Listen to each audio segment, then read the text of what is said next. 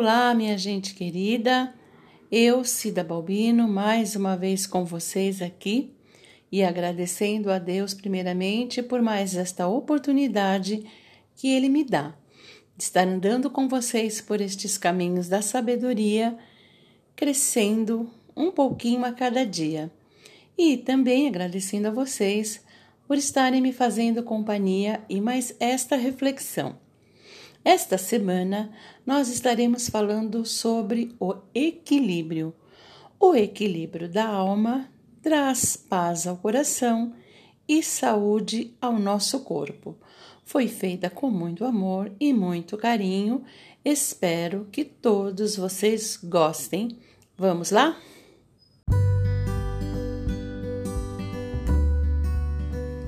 Este episódio é um patrocínio da Adele Confeitaria, trabalhando com responsabilidade e com amor, transformando seu sonho em realidade. Para maiores informações, vá até o Instagram arroba Adele Confeitaria.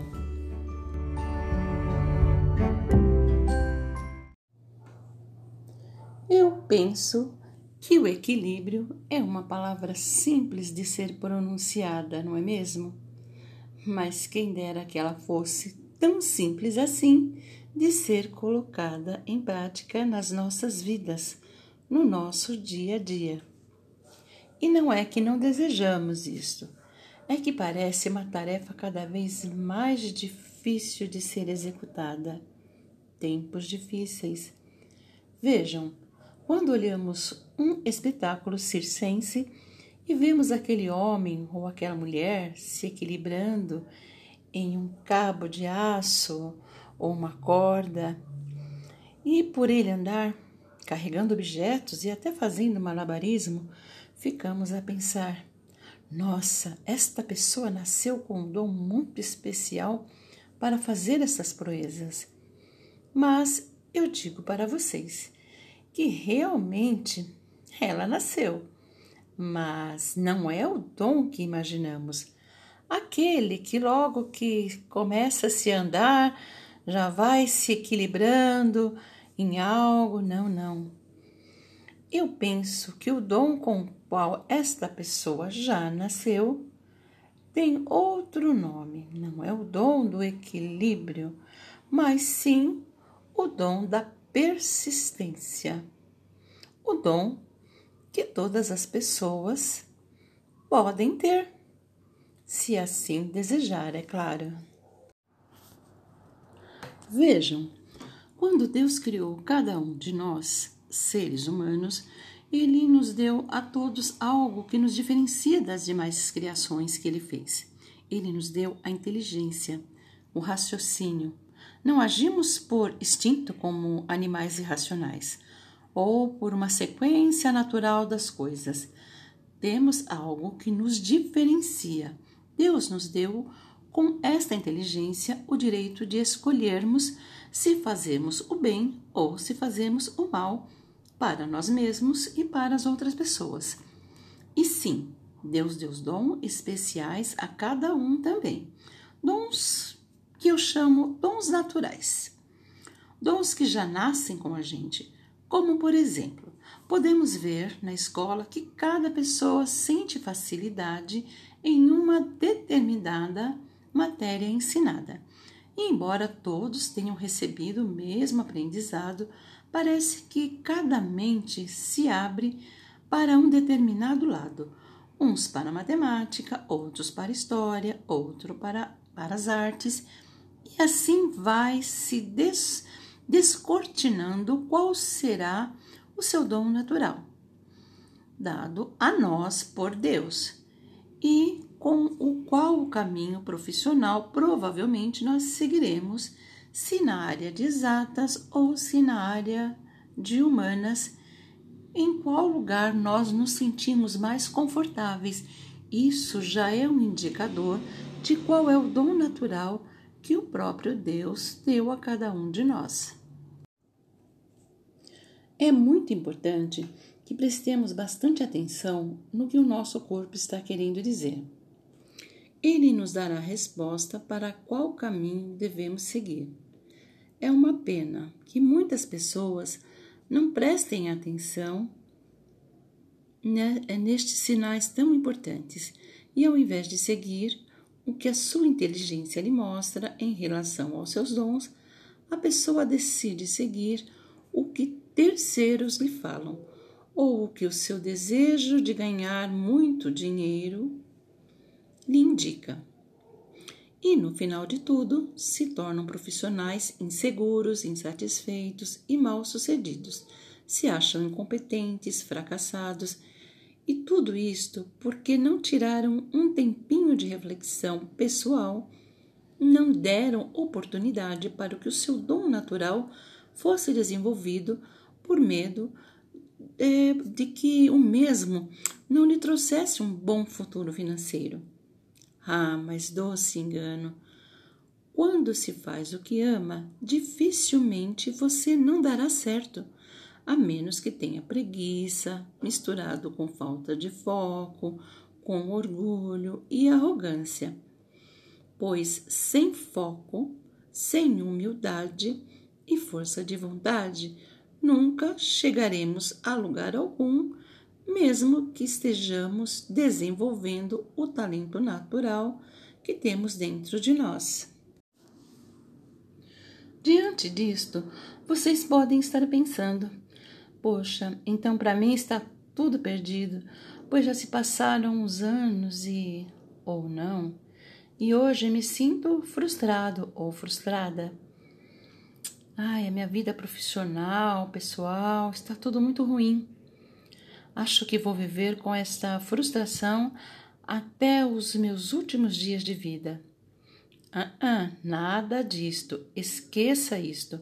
Enquanto a vida há esperança, há tempo para se recomeçar. Saiba que você não pode mudar o seu passado, mas pode começar hoje a escrever uma nova história e ter um lindo futuro. Basta que você decida. E você pode mudar tudo em sua vida, mas que você decida de verdade. Haverá um preço a se pagar, mas vale muito a pena. Oh, mas lembre-se, a inteligência, a sabedoria, principalmente a fé em Deus, a determinação, tem que necessariamente andar de mão dadas com você para não acontecer de você fazer como dizem por aí, enfiar os pés pelas mãos. Se você se sente infeliz, pare, pense e veja qual é o motivo principal desta tua infelicidade. A culpa é sua? A culpa é de outras pessoas? Você pode fazer algo a este respeito? Pense, Pense bem antes de agir. Peça a Deus que te ajude, ao Espírito Santo de Deus, que ajude a esclarecer as suas dúvidas e te dê forças para seguir nesta nova caminhada. Tenho certeza que você irá conseguir. Não desista. Vejam, eu, por exemplo, já ouvi muitas pessoas e a cada dia mais pessoas me dizem: eu já fiz esta faculdade, mas depois que terminei, eu vi que não tinha nada a ver comigo. Ah, não vou exercer esta profissão. Aí eu digo: Ei, você demorou cinco anos para descobrir isto? Acho que faltou tomada de posição, não é mesmo? Uma decisão, não é? Gastou seu tempo e o seu dinheiro para nada? Não parou para Pensar? Teve medo de parar? Viram? Existem muitas pessoas nesta situação. Agora, neste caso, apenas a pessoa foi prejudicada e, quem sabe, alguma pessoa que ajudou a financiar esta tal faculdade também saiu prejudicada. Mas o que fazer agora? Agora vejam. Já está feita a faculdade, não há o que se fazer. Mas quando nós estivermos falando na nossa vida sentimental, hum, aí a coisa fica bem mais complicada, né? Agora vejam, na vida sentimental você conhece alguém e no namoro percebe um sinal de coisas que não te agradam, mas você, por medo de ficar só, vai empurrando, como dizem, empurrando com a barriga. Continua com o compromisso, mesmo se sentindo que não é exatamente o que você queria. Não é o teu sonho dourado. Lembra da faculdade que eu disse? Bem, mas por medo agora da solteirice, da solidão, você segue em frente. Fica noivo ou noiva, se casa, vem os filhos. Ah, e aí? Aí que começa o seu grande problema. Aí cai a ficha. Mas não é como uma faculdade, que você pode abrir uma gaveta e, e simplesmente esconder o seu diploma lá dentro, não é? Aí é que tudo está mais complicado, porque as coisas começam a se tornar insuportáveis. Ai, que você já pensa que já não ama mais o seu companheiro, que não é suficientemente capaz de continuar, que você tem direito de ser feliz e por aí vai. Pensamentos de voltar atrás é o que não falta. Mas agora eu vou lhe dizer uma coisa. Neste caso, as coisas são mais complicadas, por isso pense muito bem antes de tomar um passo à frente, um compromisso que envolva o sentimento de outra pessoa. Vamos lá conversar mais um pouquinho a esse respeito e vocês vão entender. Vejam, como eu disse, quando você faz uma faculdade, você não teve que fazer um compromisso diante de Deus, que ficaria com essa profissão até que a morte os separe, não é mesmo? Bem diferente do casamento. Estamos falando de um elo entre dois seres humanos criados por Deus, com a testemunha do próprio Deus. Casamento de almas e Deus está também comprometido neste ato. É um ato sério, um compromisso feito a três e não a dois, como se imagina. Não importa se houve um casamento religioso ou seria simplesmente um compromisso de vamos morar juntos, é, mas houve o desejo de estar juntos e formarem uma família. E aí houve um compromisso, sim, diante de Deus. A Bíblia não fala de casamento no religioso ou no civil, no caso de Adão e Eva. Foi o próprio Deus que os uniu. Mas os tempos mudaram, não é mesmo? E com isso exige hoje a necessidade de protocolos para que existam direitos de ambos os lados e também no caso dos filhos quando vierem. Mas no início não era assim. Hoje, infelizmente, os conceitos estão mudando. E, e aqueles conceitos instituídos por Deus, parece que eles estão cada vez mais em desuso. Aquela fidelidade exigida por Deus parece que já não é tão importante. A fidelidade ao compromisso assumido, aos compromissos assumidos de uma maneira quase que geral, é, já não tem mesmo muito valor, seja ele civilmente falando ou apenas entre pessoas que já não têm assim alguns valores que já estão destruídos, infelizmente. Pois é, minha gente, cada vez mais os seres humanos estão se tornando como mercadorias descartáveis. Mas isto, isto não agrada a Deus. E a cada dia vivemos em um mundo cheio de desamores, falta de fé, falta de temor a Deus, como se ele não existisse.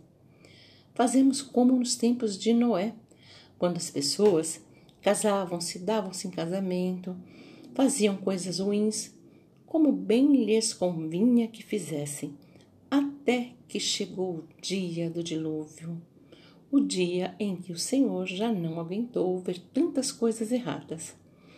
Então, vivemos num total desequilíbrio nos dias atuais, assim como naqueles tempos. Bem, hoje nós não teremos mais dilúvio, porque assim Deus prometeu. Mas poderá haver sobre a nossa vida muita, infelicidade por conta desta falta de equilíbrio. E falando em equilíbrio, lembram daquele equilibrista que eu falei no começo desta nossa conversa? Pois é, se nós nos colocarmos em seu lugar, eu digo a vocês que aquela corda onde ele andava, onde ele se equilibrava, pode ser comparada com a nossa vida. Garanto a vocês que quando este homem ou aquela mulher começavam a aprender a andar, eles tomaram muitos tombos, se machucaram, choraram. Muitos devem ter tentado ser um equilibrista de sucesso. A diferença é que alguns logo perceberam que era difícil. Desistiram só de ver o tombo do amigo Outros até tentaram, mas quando sentiram a dor do tombo, logo desistiram. Mas os que tinham foco, os que sabiam aonde queriam chegar, permaneceram mesmo em meio a tantas dores. A vida é assim. Quando decidimos que vamos nos equilibrar, enfrentamos muitas dificuldades, mas vale muito a pena, minha gente. Sabe quando caímos? Isto muitas vezes nos trazem cicatrizes, dores, vontade de desistir, mas os persistentes, para os persistentes, os que têm foco, isto é apenas um incentivo para continuarem a tentar e tentar e tentar até alcançarem a sua vitória.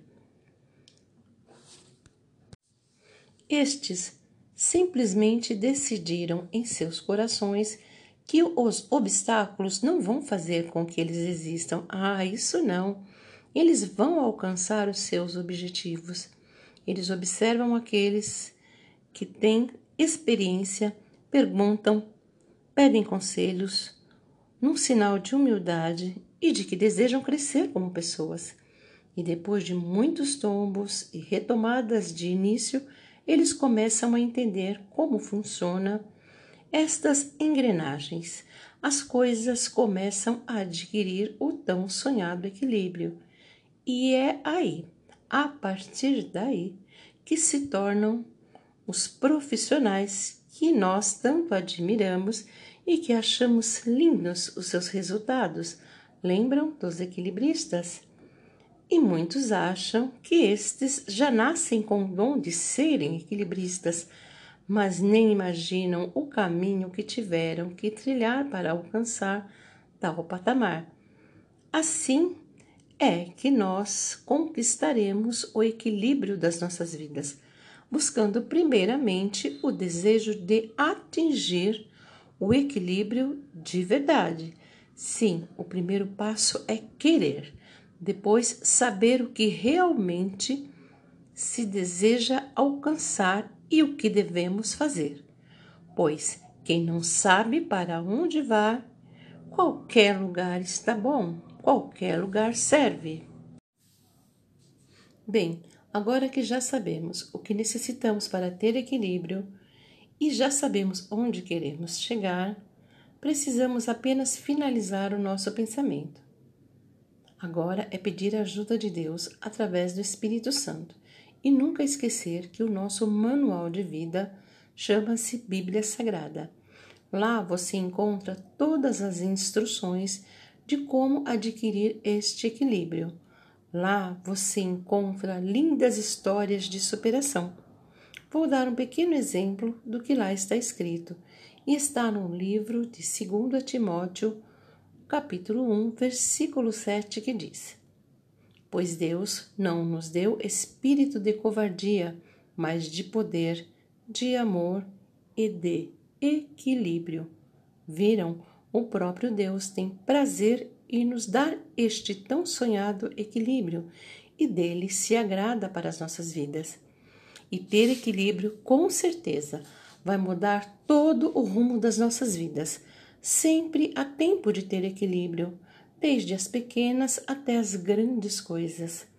Busque e você encontrará. Pare de sofrer por falta de equilíbrio na sua vida Isto só fará mal a você. Há tempo, você tem vida, enquanto a vida há esperança. Não se esqueça, não desista. E olhem, olhem só, minha gente querida, por falar em tempo, acabamos de chegar no fim do nosso tempo, da nossa caminhada aqui pelos caminhos da sabedoria. E eu espero que vocês tenham gostado desta nossa reflexão. E se gostaram, por favor, convide as pessoas que você, vocês amam para estarem caminhando aqui com a gente e crescendo um pouquinho mais a cada dia, aqui pelos caminhos da sabedoria. Bem, eu desejo a vocês uma semana para lá de abençoada. E se o nosso Deus assim permitir, nos encontraremos novamente na próxima semana. Fiquem todos com Deus e tchau, tchau!